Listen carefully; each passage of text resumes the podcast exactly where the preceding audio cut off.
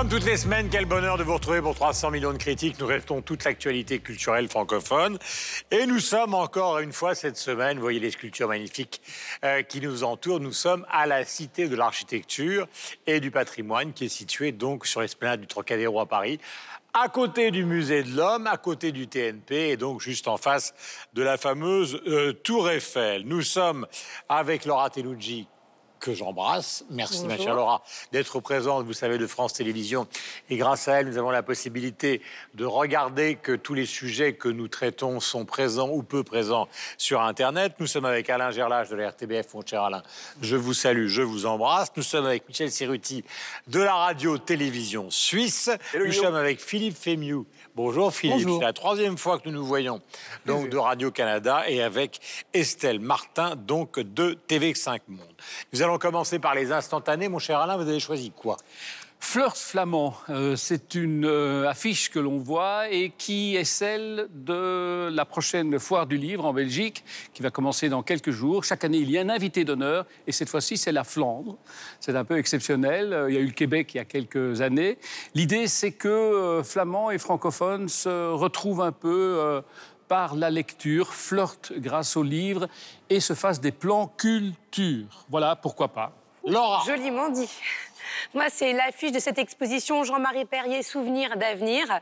300 photos, dont un tiers euh, d'inédites. C'est sur le toit de la Grande Arche de la Défense jusqu'au 3 mars. Euh, ma chère Estelle. Ouais, c'est ce très. Une sorte de E traînant.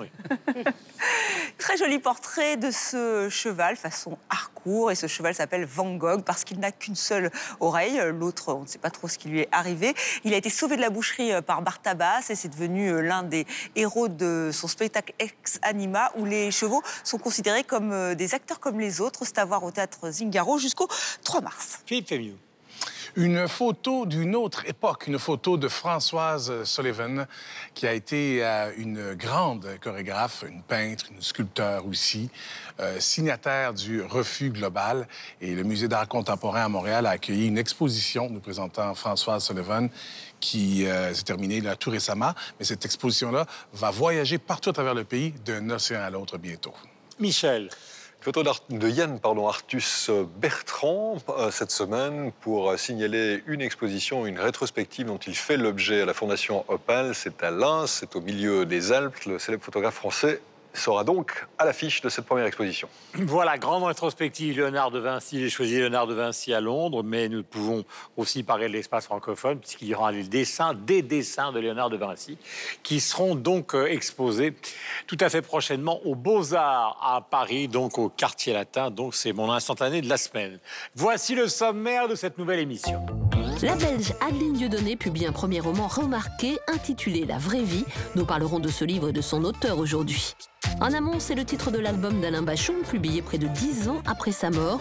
Nous allons nous servir de cet exemple pour débattre de la légitimité artistique et morale de ces albums posthumes. Du théâtre au cinéma, il n'y a qu'un pas, qu'on franchit avec succès bon nombre de pièces, d'un tramway nommé Désir au prénom. Edmond, réalisé par Alexis Michalik, exploite ce filon et nous parlerons de ses transpositions. Instantanés, invités et coups de cœur sont également au programme. 300 millions de critiques, c'est parti. Nous allons commencer cette émission par une curiosité. Adeline Dieudonné qui publie un premier roman remarqué qui est intitulé La vraie vie. Et pourquoi c'est curieux? Parce qu'elle y dresse le portrait d'une famille pour le moins étrange, où les enfants sont livrés totalement à eux-mêmes, entre un père chasseur de gros gibier et une mère transparente passionnée par ses chèvres. Est-ce utile de vous préciser après un tel pitch qu'Adéline Dieudonné est belge? Nous parlerons de ce livre et de son auteur après quelques images de son passage dans le 64 minutes de TV5 Monde. C'est ce qu'on appelle un roman d'initiation, c'est-à-dire qu'elle elle, passe à l'âge adulte avec euh, la perte de l'innocence, la prise de conscience des, dangers, des menaces, la peur, mhm. mais aussi euh, l'aspect plus lumineux, euh, son corps qui change et, le, désir qui, qui, apparaît. Le désir et aussi le désir du savoir, de la connaissance, parce qu'elle, elle, elle, comment dirais-je, elle, aime les sciences et notamment Marie Curie.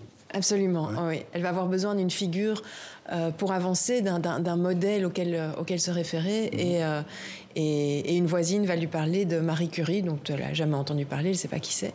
Alors elle va se renseigner, elle va découvrir Marie Curie. Et c'est aussi, d'une certaine manière, le désir de, comment dirais-je, de liberté de cette jeune fille. Oui, d'émancipation, ouais. complètement. Mhm. D'émancipation, euh, parce qu'elle elle refuse, euh, elle, elle, se rend compte de ce qu'est la réalité, elle se rend compte aussi de ce que son père veut lui imposer comme rôle, et, mhm. euh, et elle refuse, simplement. Mhm.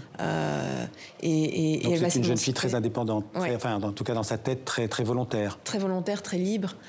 Et elle va s'émanciper grâce à, à à, son désir, à son érotisme, ça va mhm. vraiment jouer un rôle, et aussi au savoir, à la science.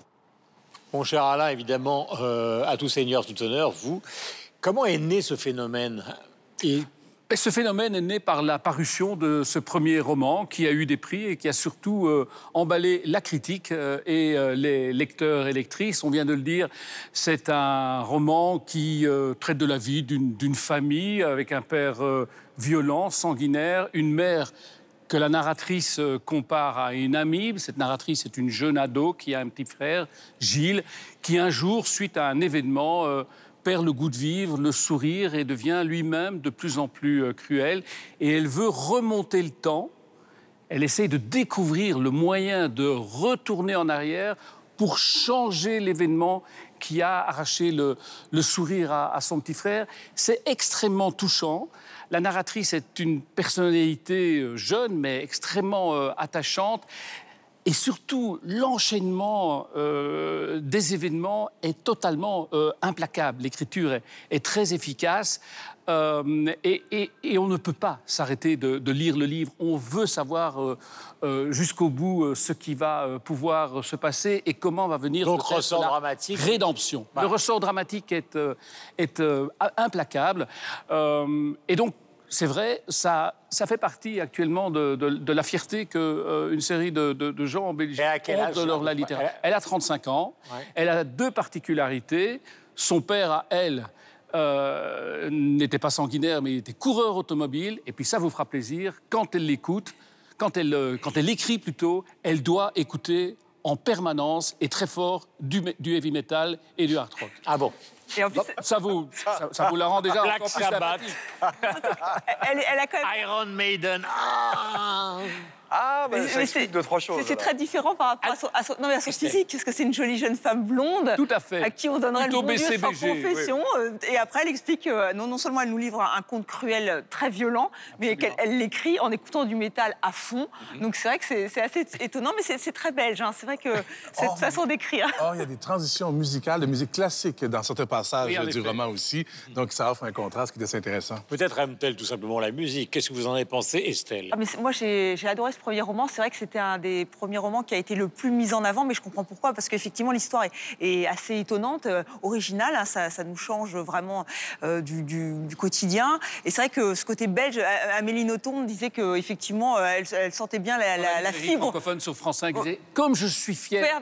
Exactement. Mais parce que oui, ça, ça, sonne belge, parce que c'est encore une fois, c'est un conte cruel. Ça m'a fait penser au film de David Lynch, vous savez, Blue Velvet, où on est dans une petite banlieue proprette, on dit Oh, tout est bien, tout est joli et tout. Puis plus la caméra se rapproche, et là, on, arrive sur une oreille découpée. Et là, on se dit, oula, c'est un, peu, un petit problème là. Et ben c'est pareil, là, c'est une famille dans une banlieue, on ne sait pas exactement où, on a l'impression que tout va bien se passer. Et en fait, c'est d'une violence. Euh, il y a des scènes, la scène qui transforme son petit frère, le petit prince Gilles, et gore, mais comme c'est pas permis, on a l'impression d'être dans un film d'horreur. Et ce qui est étonnant, c'est qu'elle est actrice, enfin elle est comédienne, et elle pensait au théâtre et elle avait fait un one-woman show. Elle a fait de l'impro aussi. Hein. Elle fait beaucoup d'impro et elle dit que ça l'a beaucoup aidé pour, pour ce livre, ou, en tout cas moi j'ai bien senti la fibre féministe, parce que c'est vrai que le père est violent. Ce point, voilà, et elle, la petite fille, elle c'est une guerrière et elle va aller jusqu'au bout. Et, et elle bon, je vais pas dévoiler la, fin, mais, effectivement, euh, on sent cette violence et cette, ce côté, euh, il faut se battre euh, dans un monde d'hommes. Est-ce que le Québec et la Suisse ont entendu parler euh, oui, oui, parce que quand je suis allé à la librairie pour me procurer euh, le livre, je suis arrivé sur le dernier exemplaire. Ah ben voilà. Donc, il y avait déjà des, euh, des réactions fortes avant que j'arrive à la librairie.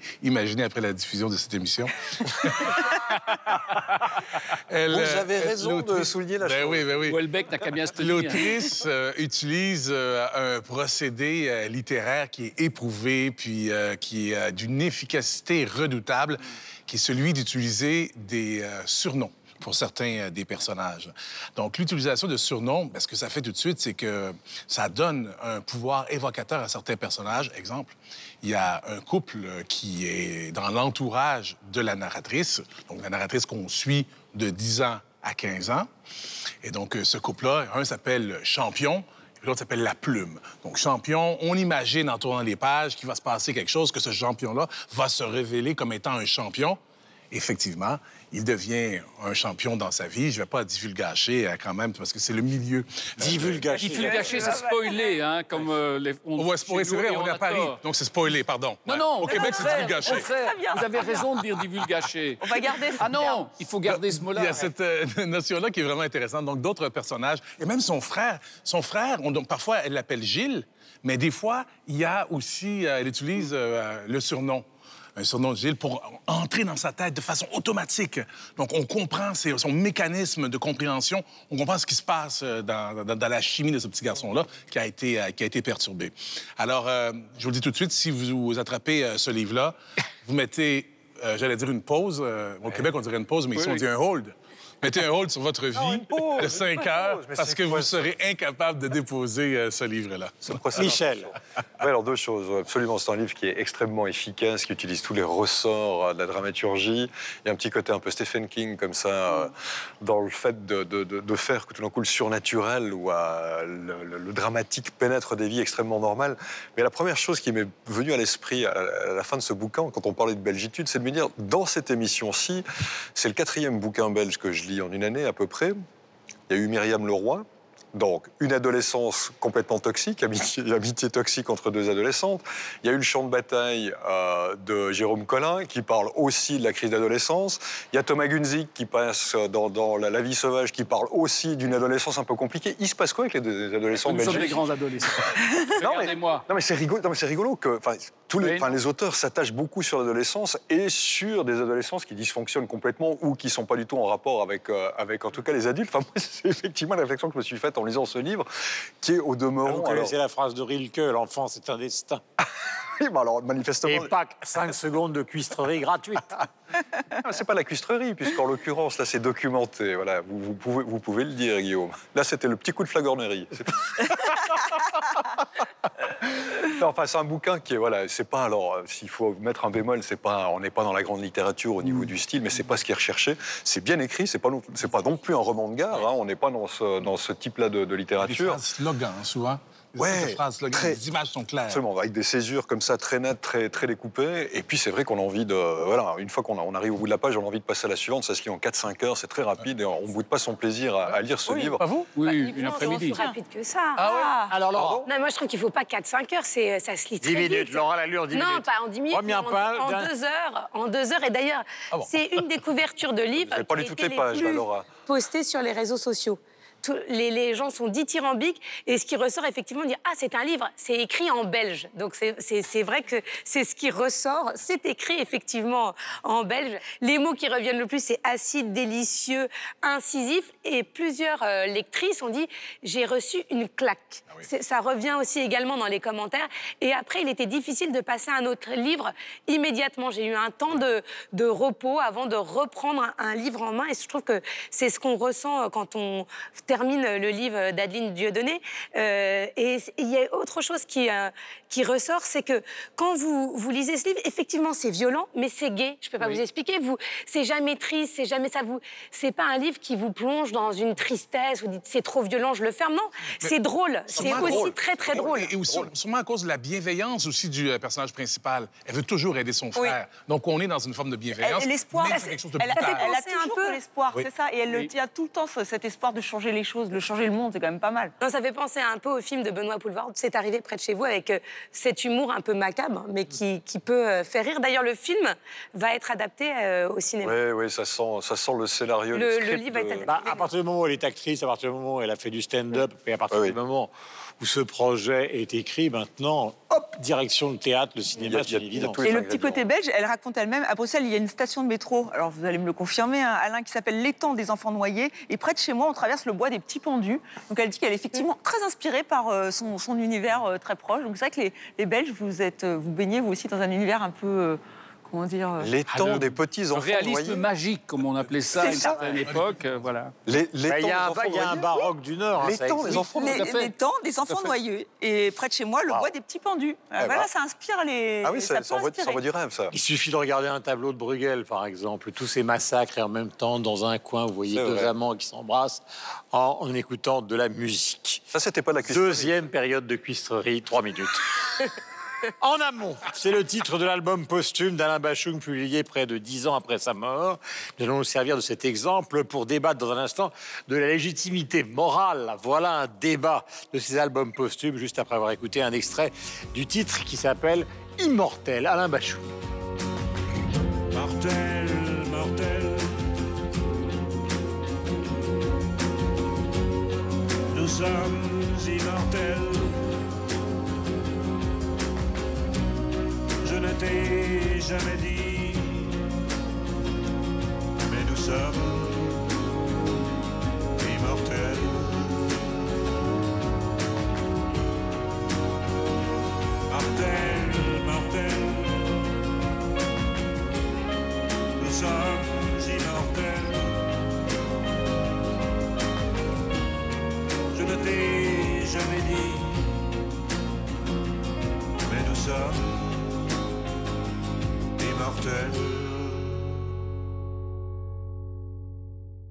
est-ce que c'est réussi? Est-ce que c'est raté? C'est toujours extrêmement compliqué, voire délicat, de parler de ces situations-là. Pourquoi? Parce qu'il y a des problèmes moraux, il y a des problèmes artistiques.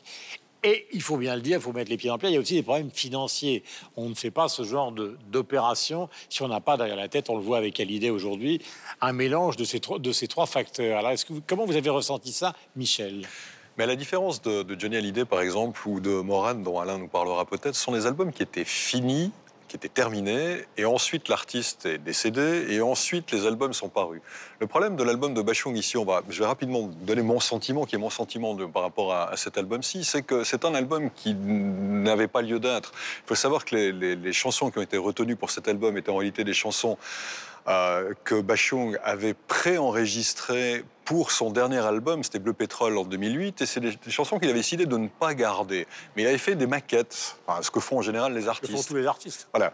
Mais ça s'entend, ça s'entend que ce sont des maquettes, ça s'entend que les, les- les chansons ne sont pas véritablement euh, terminées. Et dans son chant aussi, d'ailleurs. Dans son chant aussi, c'est c'est pas qu'il est au bout de sa voix, c'est simplement qu'il ne met pas l'intensité nécessaire, parce que c'est juste, c'est un travail préparatoire. Donc moi, je vous avoue qu'artistiquement, écouter ça, je ne suis pas complètement convaincu. Là où ça que ça a un intérêt quand même? Alors là où ça peut devenir intéressant. Mais, et c'est là, c'est à la fois, il y a un intérêt, mais il y a un reproche que je vais faire, en- on va dire, à la forme. Moi, je faisais finalement un parallèle avec, euh, avec l'industrie euh, du disque et du jazz, où on retrouve beaucoup d'enregistrements, où on met ce qu'on appelle des alternate takes, en, en mauvais français, enfin, les, les- les pistes qui n'ont pas été retenues par la production. Les restants de table. Les restes, voilà. Elles sont là, et puis ça nous permet de dire ah ben voilà ce qu'ils enregistré, puis voilà finalement ce qu'ils ont gardé, comment ils ont, comment ils ont fait leur cuisine. Mais il y a les deux versions qui sont là d'abord, et ensuite il y, y a une pochette explicative qui va nous expliquer pourquoi on a décidé ci, on a décidé ça. Et je trouve intéressant d'entrer dans la cuisine d'un artiste comme Bachung, parce que c'est entrer dans la cuisine que de voir son travail préparatoire, de comprendre ce qu'il a gardé et ce qu'il n'a pas gardé. Mais je trouve qu'un album comme celui-là, ce qui ferait véritablement sens, c'est qu'on ait un double album avec Bleu Pétrole de 2008, avec ces chansons qui n'ont pas été conservées, avec une notice explicative des raisons pour lesquelles ça n'a pas été fait. Et à ce moment-là, vous livrez le tout, mais avec une explication presque musicologique euh, de son travail. Pardon? Vous venez de la donner. Oui, mais voilà, si, euh, moi je ne suis pas un spécialiste de Bachung, et puis on n'a pas, on pas forcément le double objet. Mais, Mais- je trouverais intéressant de l'avoir au niveau de la production, au niveau de, voilà, des, anecdotes, pourquoi pas, et qu'on rentre complètement dans cette expérience. Et à ce moment-là, un album posthume, je trouve qu'il a parfaitement sa légitimité, euh, même s'il n'a pas été fait du vivant de l'artiste. Là, moi, je reste un tout petit peu sur ma faim, parce que je me dis, c'est, on, est, on est dans un entre-deux. Ça, que ça- les choses sont très différentes pour plusieurs raisons. D'abord parce que dans le cas d'Hallyday, il a été jusqu'au bout de ses forces pour faire un album qui était un album conçu. On aime on n'aime ça, pas. ça. Après, vous avez la question des chutes. Euh, c'est-à-dire effectivement des chansons qui n'ont pas été retenues. Dans le jazz, vous avez les improvisations qui quelquefois sont absolument magiques, qu'on retrouve par hasard dans des bandes, etc., qui peuvent être parfois meilleures que des choses qu'on a jamais, qu'on a déjà entendues. oui. C'est comme ça. moins vous avez par exemple le problème, pour prendre euh, un exemple précis, qui est le problème de Prince. Euh, on a retrouvé, je sais pas combien, 200 ou 300 chansons de Prince qu'il a enregistrées dans son truc complètement dingue euh, à Minneapolis, etc. Donc, est-ce que c'est euh, moral, artistique, justifié, pas justifié de sortir ce tombereau de chansons par rapport au nombre d'albums qu'il a produits? C'est évidemment extrêmement compliqué et entre à chaque fois là-dedans bah, des dimensions qui sont des dimensions d'argent euh, Alors, on est bien pour les héritiers, On est bien d'accord. pour régler les droits. Alors quelquefois c'est très très bon et quelquefois c'est pas bon du tout. Enfin, concernant le, le 10 de Bachung, il fait absolument pas polémique sur les réseaux sociaux. Il a été sorti dix ans quand même après sa mort. Et il avait, lui, euh, dit qu'il voulait qu'on sorte ses titres. Et il avait fait savoir à sa femme. Non, il lui en tout cas, il y, a- il y a- il y a des Il lui avait titres. demandé de réécouter les titres qu'il avait. Enfin, en tout cas, dans, plusieurs articles, elle dit euh, qu'il lui, avait, il lui avait dit il y a plein de choses à sortir, il faudra s'en occuper. Donc, on n'a pas l'impression que ça a été fait contre son gré. Et si on ne les avait pas sortis, on pourrait euh, reprocher à sa femme de les garder pour elle. Enfin, ça fait pas de mal de les sortir. En tout cas, les commentaires sont plutôt euh, très positifs et on dit et personne ne critique. En tout cas, personne dit tiens, elle l'a sorti pour euh, commercialement parlant. Et pour, pour aller dans votre sens, effectivement, euh, vous pouvez lire l'interview euh, qui a été accordée, euh, non pas par euh, son épouse hein, ou sa veuve, Chloé Mons, mais par Edith euh, Fambuena, qui a, qui, a été la, qui a été la réalisatrice artistique euh, donc de, d'Immortel. Et elle explique toute sa démarche. Et c'est vrai qu'elles se sont posé la question euh, éthique, artistique, euh, comment faire pour respecter sa mémoire. Euh, et- Edith Fambuena est extrêmement, euh, extrêmement touchante parce qu'elle explique qu'elle, elle avait travaillé avec lui pour Fantaisie Militaire, donc elle connaissait bien Bachung. Et là, d'un coup, elle, elle- elle explique comment elle avait plein de questions sur comment, qu'est-ce qu'il aurait fait, qu'est-ce qu'il aurait apporté artistiquement. Est-ce que là, elle allait dans le bon sens? Est-ce qu'elle n'y allait pas? Donc on sent que c'est plutôt. Enfin, peut-être après, il y a toujours, évidemment, vous avez raison, il y a toujours des. des- bon, voilà, on veut gagner fois, de l'argent. On veut gagner de l'argent avec euh, ce qu'on fait, mais là, on sent qu'il y avait vraiment la volonté de ces deux femmes en- de, de, de, de- vraiment de respecter, de rendre hommage à Alain Bachung. Et pour des, des, des- bon, des gens qui, comme moi, aiment Alain Bachung, effectivement, dix ans après, c'est un peu un cadeau de, de, bah, voilà, qu'il soit immortel par cet album. le, jeu de mots est facile, mais c'est vrai que c'est touchant. Quoi. On a l'impression qu'il est encore là et, et qu'on peut encore écouter sa musique. Certains l'ont vu comme un cadeau, euh, effectivement. Euh, je pense que ça demeure un ouvrage quand même pour, euh, pour les fans, pour, pour les purs et durs. J'entendais des commentaires, je pense à un auteur, compositeur, interprète au Québec qui s'appelle Dumas. Lui, il s'attendait, c'est un grand fan de Bachung. Il a déjà partagé la scène dans le cadre des Francopholies à Montréal avec Bachung. Il connaît l'ensemble de son œuvre. Il ne s'attendait pas à des nouvelles chansons de Bachung. Donc, pour lui, ça a été de redécouvrir son, euh, son copain. Et puis, après ça, quand on n'est pas vraiment un fan de Bachung, ben c'est sûr qu'il y a cette notion-là dont vous parliez, euh, Guillaume, cette notion où... euh, la mort anoblit un artiste. Et on dirait que cette notion-là, noble, est difficile à voir cohabiter avec une notion pécuniaire. Donc, c'est vrai qu'il y a cette espèce de malaise-là quand on entend les chansons. On se dit, le premier mot, on se dit, mais pourquoi? Et puis, euh, chez nous, euh, ben, au Québec, les gens sont très, euh, sont très frileux par rapport à ça. Le- donc, le malaise est assez persistant de celles et ceux qui ne sont pas des fans purs et durs de Bachung. On y a fait allusion. euh, Chez nous, euh, l'exemple le plus récent, c'est l'album de Morane. Voilà. Mais il était euh, quasiment terminé. Hein, ou ça, pratiquement comme terminé. Et donc, elle est décédée juste avant la sortie de l'album. Dans ce cas-là, je pense qu'il faut le juger comme un autre album. Et considérer, en l'occurrence, que c'était un album décent sans être nécessairement, euh, nécessairement son meilleur. Alors, il y a les attentes des fans. hein. Les, les- les fans absolus, vous y avez fait allusion, eux, ils écouteraient euh, pratiquement n'importe quoi parce que ça les rapproche Ouais, euh, Bachung- de leur artiste. On sort encore aujourd'hui des albums de Jimi Hendrix qui est mort il y a, il y a 50 ans et, et il y a encore des gens qui les écoutent. Euh, L'attitude normale me semblerait être de juger les albums sans tenir compte du fait que ce sont des albums posthumes avec ce que ça peut charrier euh, comme émotivité ou alors comme euh, suspicion sur les arrière-pensées euh, financières. Mais je pense que les choses vont évoluer dans la mesure où aujourd'hui la distribution par le streaming permet aussi, comme pour Prince, de mettre en ligne toute une série de choses sans nécessairement que ça constitue des albums, mais ce sont, c'est un patrimoine qui est mis à la disposition, que l'on peut écouter de façon euh, euh, diverse et variée, choisir ce qui plaît ou, ou euh, laisser de côté ce, ce qui plaît moins. Et je pense qu'on va vers la mise à la disposition d'une sorte d'héritage qui ne sont pas véritablement des albums, mais qui permettent quand même d'avoir accès à, toute une série de choses que euh, des artistes nous ont léguées à des degrés divers. Et je pense que dans ce cas-là, ce qui est important aussi, c'est justement d'expliquer un peu.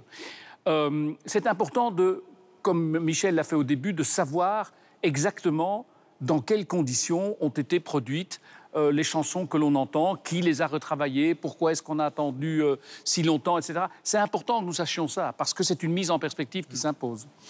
Avant notre dernier débat, je vous rappelle que nous sommes donc à la Cité de l'Architecture et du Patrimoine, sur la place du Trocadéro à Paris. Et nous allons accueillir avec bonheur Corinne Bélier, qui est la directrice des collections de la Cité de l'Architecture et du Patrimoine, que vous allez pouvoir visiter, qui est le cadre du décor de cette émission de 300 millions de critiques. Ma chère Corinne, bonjour, je suis ravi de faire votre connaissance. Prenez ma place. Euh, c'est tout à fait logique car vous connaissez évidemment beaucoup mieux que nous tous les collections qui sont ici. Alors, on a vu un ensemble. Nous savons qu'il y a euh, deux étages, en tout cas avec des collections contemporaines et des collections donc qui sont beaucoup plus anciennes, euh, qui viennent notamment beaucoup de l'art des, des églises. Mais est-ce qu'il y a des pièces particulières qui valent le détour? Je parle des pièces, des, des- des objets. Oui, c'est. Peut-être pour resituer, c'est un voyage à travers les plus beaux monuments en fait de, de la France, monuments et bâtiments, donc d'hier à aujourd'hui. Du coup, pour répondre à votre question, il y, a, il y a beaucoup de pièces qui valent vraiment le détour. Ici, on est dans la salle consacrée au, au- à Chartres, Ouais. euh, à la cathédrale de Chartres, qui nous montre pleinement la transition entre l'art roman, l'art gothique. Vous allez trouver des bâtiments exceptionnels aussi représentés dans les collections euh, consacrées au XXe siècle. On a toute une reconstitution de l'appartement euh, de l'unité d'habitation de Le Corbusier à Marseille. Vous savez, la cité radieuse que vous pouvez visiter. Vous pouvez euh, admirer les pièces, regarder à l'extérieur, vous penchez au balcon, quasiment euh, euh, manipuler en fait euh, les tiroirs et les placards. hein. Ouais. Euh, tout à l'heure, j'ai vu dans la pièce qui est à côté Mhm. une sculpture d'un personnage recueilli entièrement noir. Euh, très refermé sur euh, lui-même. Euh, ça m'a évoqué euh, des artistes contemporains aussi différents que Kader Atia, par exemple, qui avait fait une grande installation de gens qui priaient.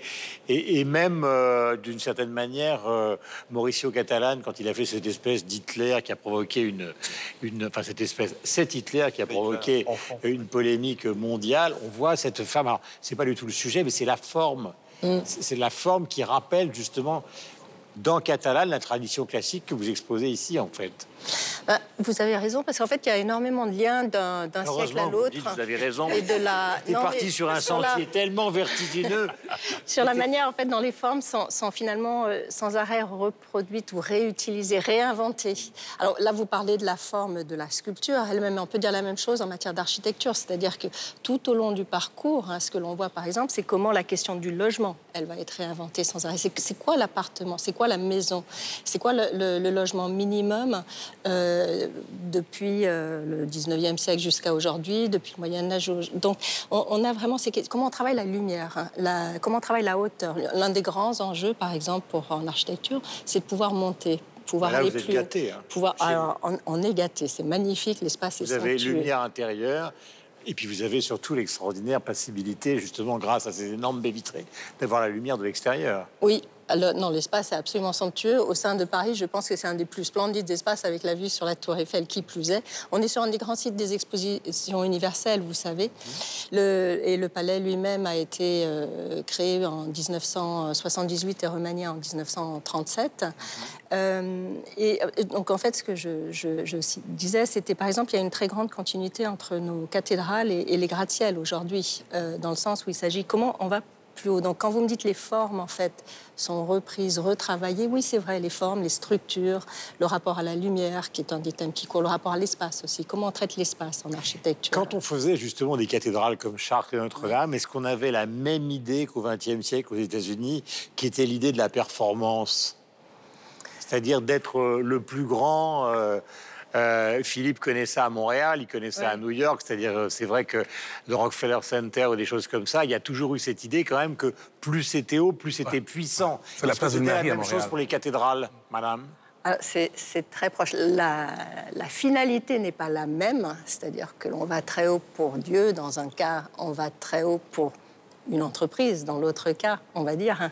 Euh, mais par contre, la, la prouesse, le fait de se surpasser, euh, c'est quelque chose qui est très présent euh, de- depuis l'origine. C'est le mythe de la tour de Babel aussi, d'une certaine manière, pouvoir monter, que l'humanité tout entière puisse mon- monter, en fait.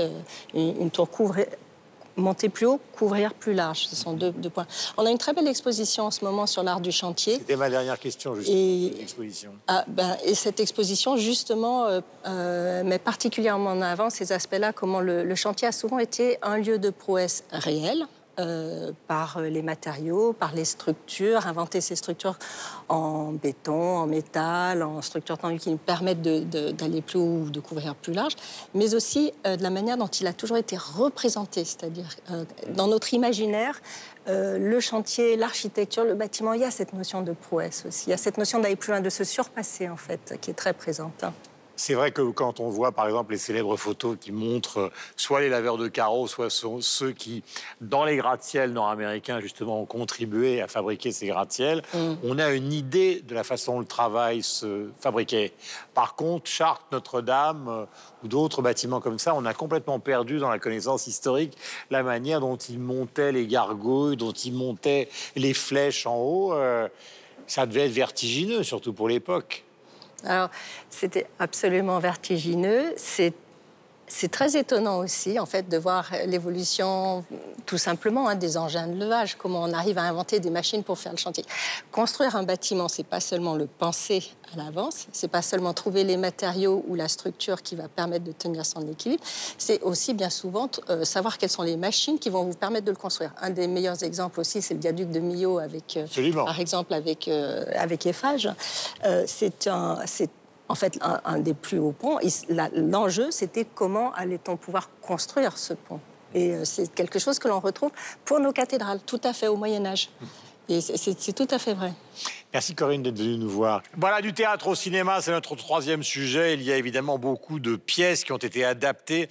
Un tramway de mes désirs, tout le monde sait évidemment de quoi il s'agit. Le prénom, euh, évidemment aussi, avec Patrick Bruel, en passant par Cyrano de Bergerac, ou encore Juste la fin du monde de Jean-Luc Lagarde, qui a été adapté, vous le savez, par Xavier Dolan. Le cinéma a donc souvent exploité les succès théâtraux. Et là, Edmond, donc, est une pièce d'Alexis Michali, qui a été porté au cinéma par Alexis euh, Michalik, euh, Michalik, pardonnez-moi, qui a adapté sa propre pièce, euh, qui avait été largement récompensée au Molière. Nous allons évidemment, après un extrait, parler de ce phénomène de l'adaptation du théâtre au cinéma.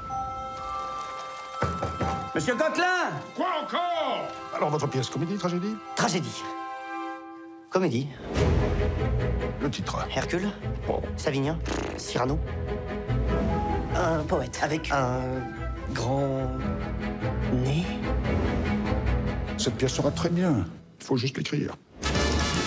Les répétitions commencent demain matin. Euh, La pièce n'est pas écrite Molière a monté Tartuffe en huit jours. Ça manque un peu de cul.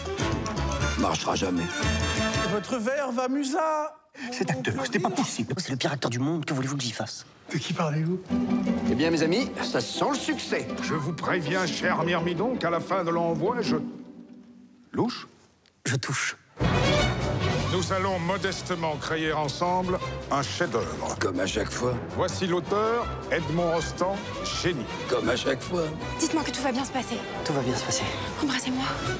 lequel? Et après, que se passe-t-il? Je ne sais pas. Et Roxane, que fait-elle? Je ne sais pas. Elle respire. Légoria, ça. Je sens quelque chose dans cette pièce. Comme si j'y avais mis tout ce que je n'ai pas. Le courage, l'humour, l'héroïsme. L'amour L'amour. C'est. euh, C'est ridicule.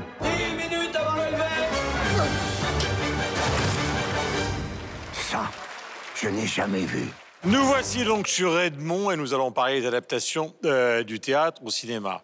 Alors, le moins qu'on puisse dire, c'est que une- je ne dis pas que c'est une grande banalité, mais le théâtre adapté, c'est c'est c'est vieux comme le monde, non? Oui, mais là, ce qui est amusant dans, dans le Oui, film justement. Edmond, c'est qu'il y a vraiment un petit clin d'œil, puisque ça se passe au début de l'histoire d'Edmond Rostand, c'est le début du cinéma. Donc c'est Alexis Michalik, euh, il fait allusion, puisque Edmond Rostand se retrouve dans une salle de, de cinéma, et là, il se dit, oh là là, ça, ça va tuer le théâtre. Et, bon, il n'a pas totalement tort, ça n'a pas tué le théâtre, mais c'est vrai que ça ne lui a pas euh, fait un grand bien. Et je trouve ça amusant, surtout qu'Alexis Michalik, je l'ai découvert euh, pour cette émission, il voulait d'abord une version cinématographique. Et on lui a dit, ah non, ça marchera jamais. Non, il n'a pas trouvé de financeur. Il a fallu que donc sa pièce euh, cartonne. Et là, il a pu faire Comme Edmond. Rostand, d'ailleurs, qui a eu beaucoup de mal à monter Cyrano de Bergerac. Voilà, et qui est, c'est excellent, ça c'est très bien raconté, mais là, là où on sort un peu du d'habitude, enfin, on peut penser au Père Noël est une ordure ou, euh, ou au prénom, hein, vous l'évoquiez, où ça se passait vraiment en huis clos. Là, c'est un peu plus ouvert quand même le film de- d'Alexis Michalik. C'est vrai que là, il nous, il nous promène dans un Paris un peu rêvé euh, du 19e siècle qui est assez, euh, qui est assez enchanteur. Euh, je, moi, je trouve que là, en tout cas, la- l'adaptation cinématographique de la pièce est plutôt réussie. Bon, cher Philippe. Euh, on rigolait avec les mots anglo-saxons que vous aimez au pied de la, la Tour Eiffel. Euh, ces temps-ci, j'en ai un pour vous. Ah, c'est euh, le mot woke. Vous connaissez ce mot-là? Woke. Woke. Woke. W-O-K-E. Non. La cuisine? Non, ça, c'est un walk. Ah. Mais le woke. Oh, pardon. W-O-K-E. C'est un mot qui a été popularisé, euh, entre autres, euh, par Beyoncé au cours des deux dernières années. Donc, c'est un mot qui sous-entend éveil et engagé. Woke. Être éveillé et être engagé. Aware. Et la raison pour la... Aware, exactement. Aware et réveillé. Allusion à un belge belle, célèbre. Je suis en train de chercher le rapport qui existe entre ça Ah et ouais, ouais, ah ouais. Allez, vas-y, rame. J'arrive, j'arrive, j'arrive, j'arrive avec le rapport. Alors, ces temps-ci, euh, il y, a, y y y a toute une portion de la population euh, chez nous, dans le Canada francophone, qui est en mouvement, qui est éveillée, qui euh, vit des malaises lorsque, dans le divertissement, on trouve des choses, justement, qui sont plus éveillées, qui ne se font plus. Et justement, dans, le film, j'ai trouvé qu'il y avait des moments qui étaient, qui étaient, qui étaient éveillés, qui étaient engagés. Euh, par exemple, il y a une scène, à un moment il y a un comédien, le comédien Jean. Il un mauvais comédien. Il y a quelqu'un qui a la brillante idée de l'amener dans un lupanar Oh, belle poule pour le relaxer. pour le relaxer. Et là, je me dis, ah, c'est- je sais, je sais. En plus, c'est un film qui est, conçu pour la famille. Je me dis, bon, c'est un malaise, là, qu'on va vivre. Les gens vont vivre un malaise. Et on arrive, on dénoue euh, ce moment-là du film en disant que c'est une mauvaise idée. Donc, il quitte le lupanar, c'est une mauvaise idée. Une autre chose euh, éveillée que j'ai trouvée aussi, c'est un des personnages qui, bon, on sait qu'Edmond Rostand a des difficultés à monter sa scène. Et un des personnages qui vient le stimuler, le guider, l'aider, c'est un aubergiste, un aubergiste noir. Donc, ici, on parle de, euh, la présence noire. Pardon? Honoré. Honoré. Le, le- la brasserie Honoré. Alors, c'est lui qui, qui l'inspire, qui le pousse aussi. C'est un homme très érudit. Il a à peu près, il a lu les grands classiques euh, de la littérature. Et puis même, il fait euh, un discours très engagé dans son établissement euh, à mi-parcours du film. Un discours à la Barack Obama. Et ça, je sais que les gens chez nous vont beaucoup apprécier ça, de voir euh, un homme Oui, c'est un jeu, avec en du fait. chari- Ben oui, tout à Oui. fait. C'est un jeu, mais l'homme est charismatique. Et ça, ben, je sais qu'il y a plusieurs personnes, des afro-descendants, qui déplorent que dans la dramaturgie qui nous est présentée, rarement on voit des hommes noirs inspirants. Donc, c'est la raison. Woke, je fais la boucle, le film est woke. Michel. Euh, Il y a toujours l'écueil quand on, quand on veut adapter, j'imagine, euh, une pièce de théâtre au cinéma, à- notamment au niveau des dialogues. Alors évidemment, alors, il faut sortir la pièce de théâtre de la scène, ça c'est une chose, et puis la mettre dans un décor véritablement entre dimensions, décor naturel.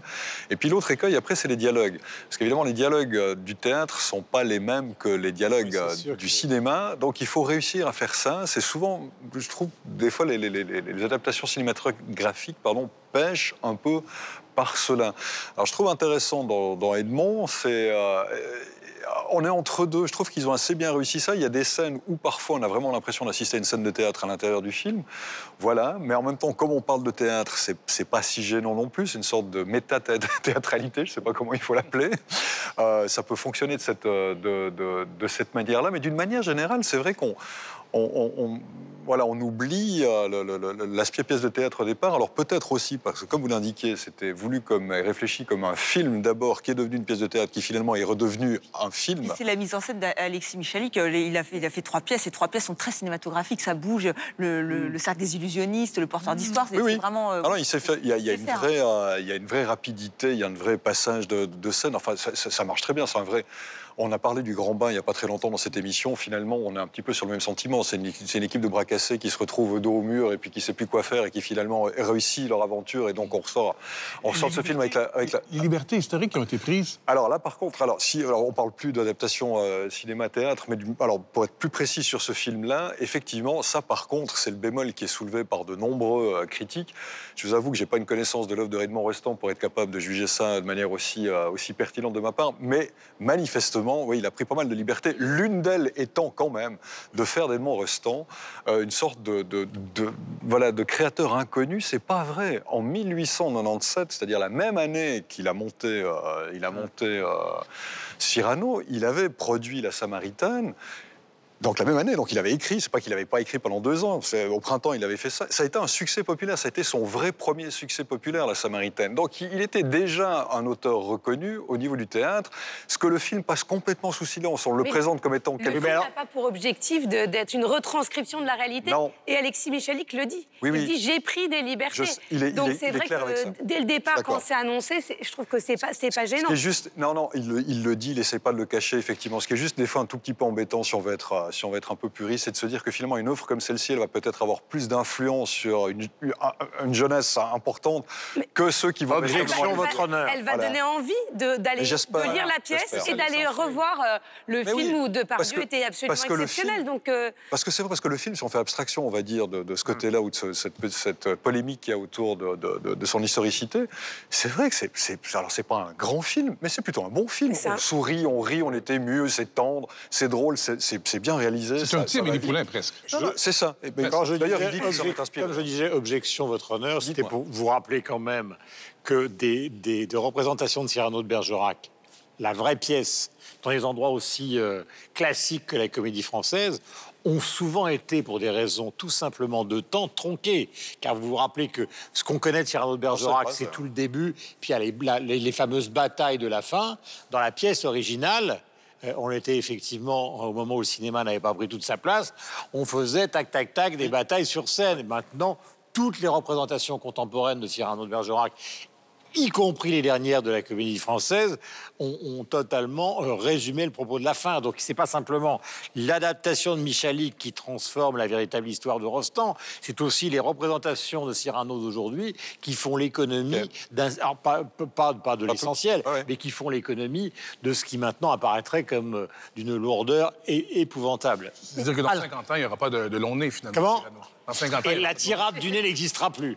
Ah non, bah non. Et ton On va, tarpif, tout garde-le. raccourcir. On va tout raccourcir, même le Il nez. ne restera que ça. Voilà. Alors, moi, je n'aime pas... Non, mais quelquefois, c'est horrible. C'est de l'amputation, c'est le cas de le dire pour le nez.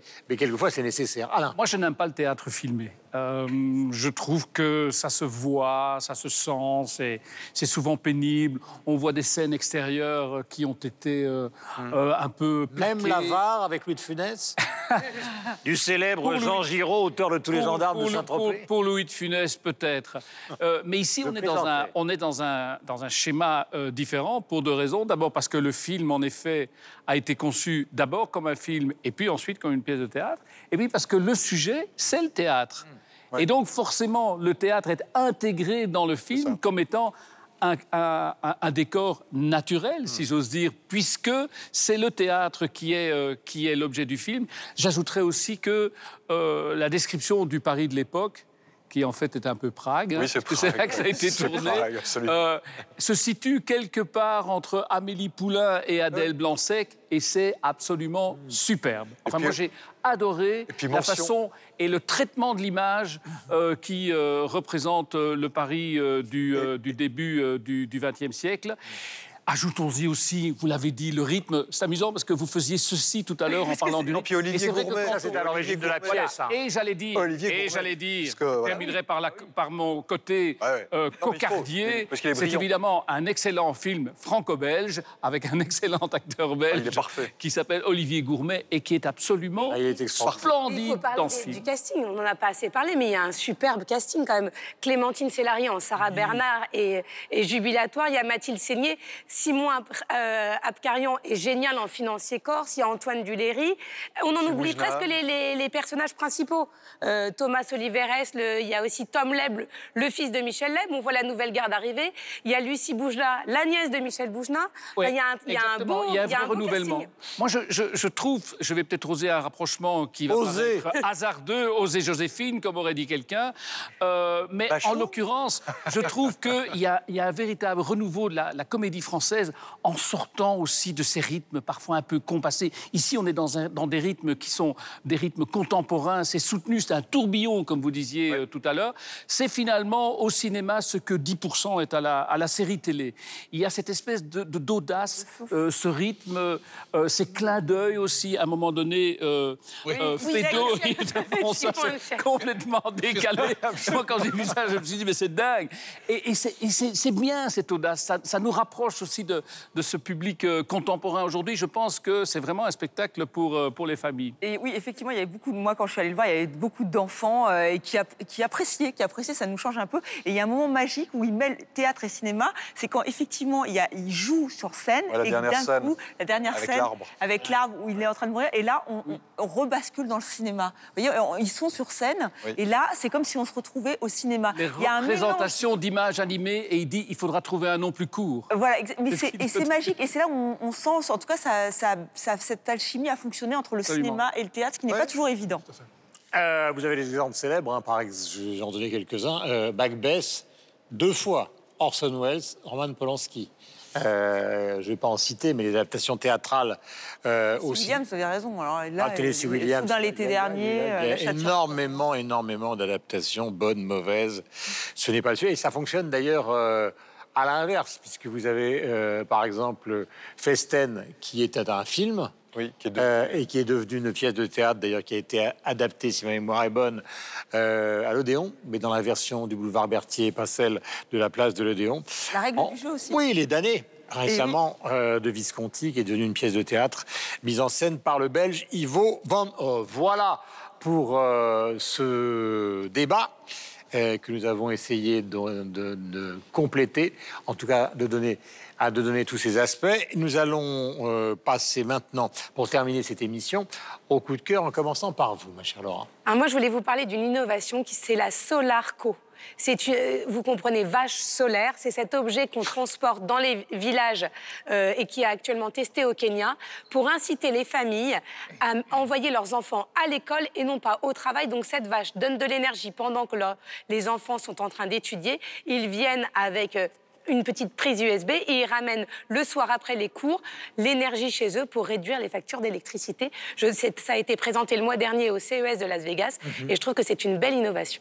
Voilà, et tous les coups de cœur, vous les retrouvez sur la page Facebook de l'émission, bien évidemment, comme d'habitude. Alain.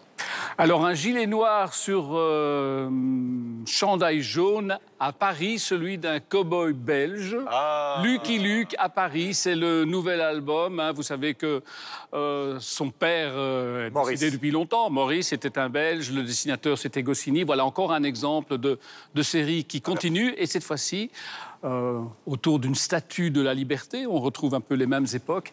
Eh bien, euh, Lucky Luke est à Paris. Coup de cœur d'Estelle, maintenant. Alors c'est un premier album, Hollywood Bizarre. Euh, le groupe euh, s'appelle Holidays. Alors c'est en anglais, mais ils chantent en français. Alors c'est une pop très mélancolique dans les textes, c'est assez sombre. Mais en revanche, la musique est plutôt sautillante, donc le décalage est très intéressant. Oui, c'est très intéressant. Je vous assure, moi j'ai beaucoup aimé. C'est Hollywood Bizarre. Et en fait, ils nous parlent. Ils sont très jeunes. hein, on pense que c'est un duo, mais en fait ils sont trois. Et, euh, et c'est- ils parlent vraiment de, bah, de téléphone euh, ou des rencontres sur, euh, sur, euh, sur grâce aux applications, de, de voilà. De, Je sais pas ce de que- la je ne sais pas de quoi vous parlez. Enfin, voilà, de, vraiment des, des sujets qui les touchent eux. Ils ont 25-30 ans. Et il y a une très belle chanson sur le coming out d'un jeune homme qui s'appelle Monsieur Papa. Donc vraiment, écoutez euh, Hollywood Bizarre, c'est très chouette. Philippe. Les festivals de musique pullulent d'un océan à l'autre au pays, qu'on soit à Vancouver, à Saint-Boniface, à Toronto, en Abitibi-Témiscamingue. Il y a les gros festivals à Montréal, en Abitibi-Témiscamingue.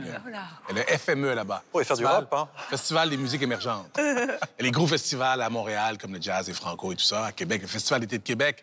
À Baie-Saint-Paul, il y a le festif. Mais là, mon coup de cœur, je le cible sur le Festival musique du bout du monde. C'est à Gaspé.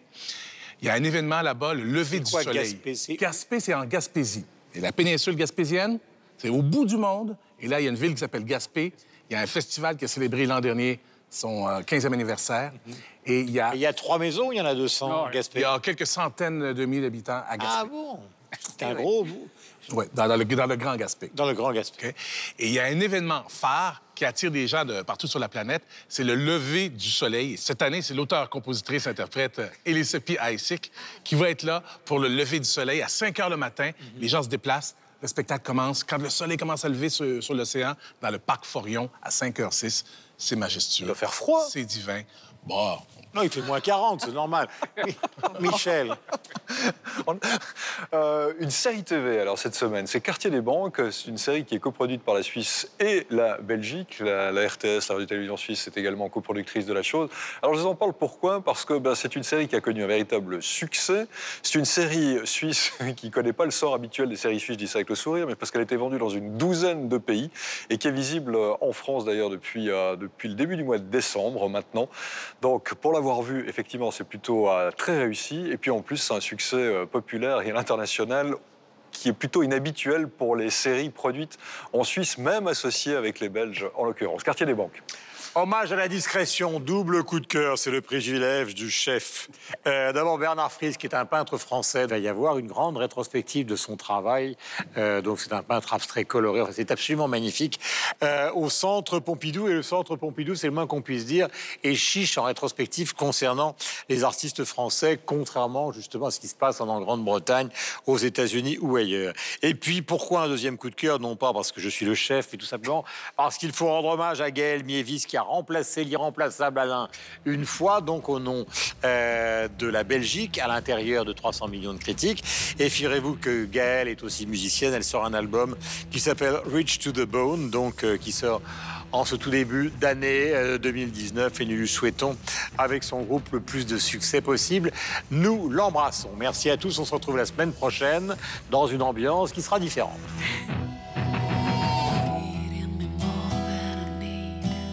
to the lack of love. scrubbing.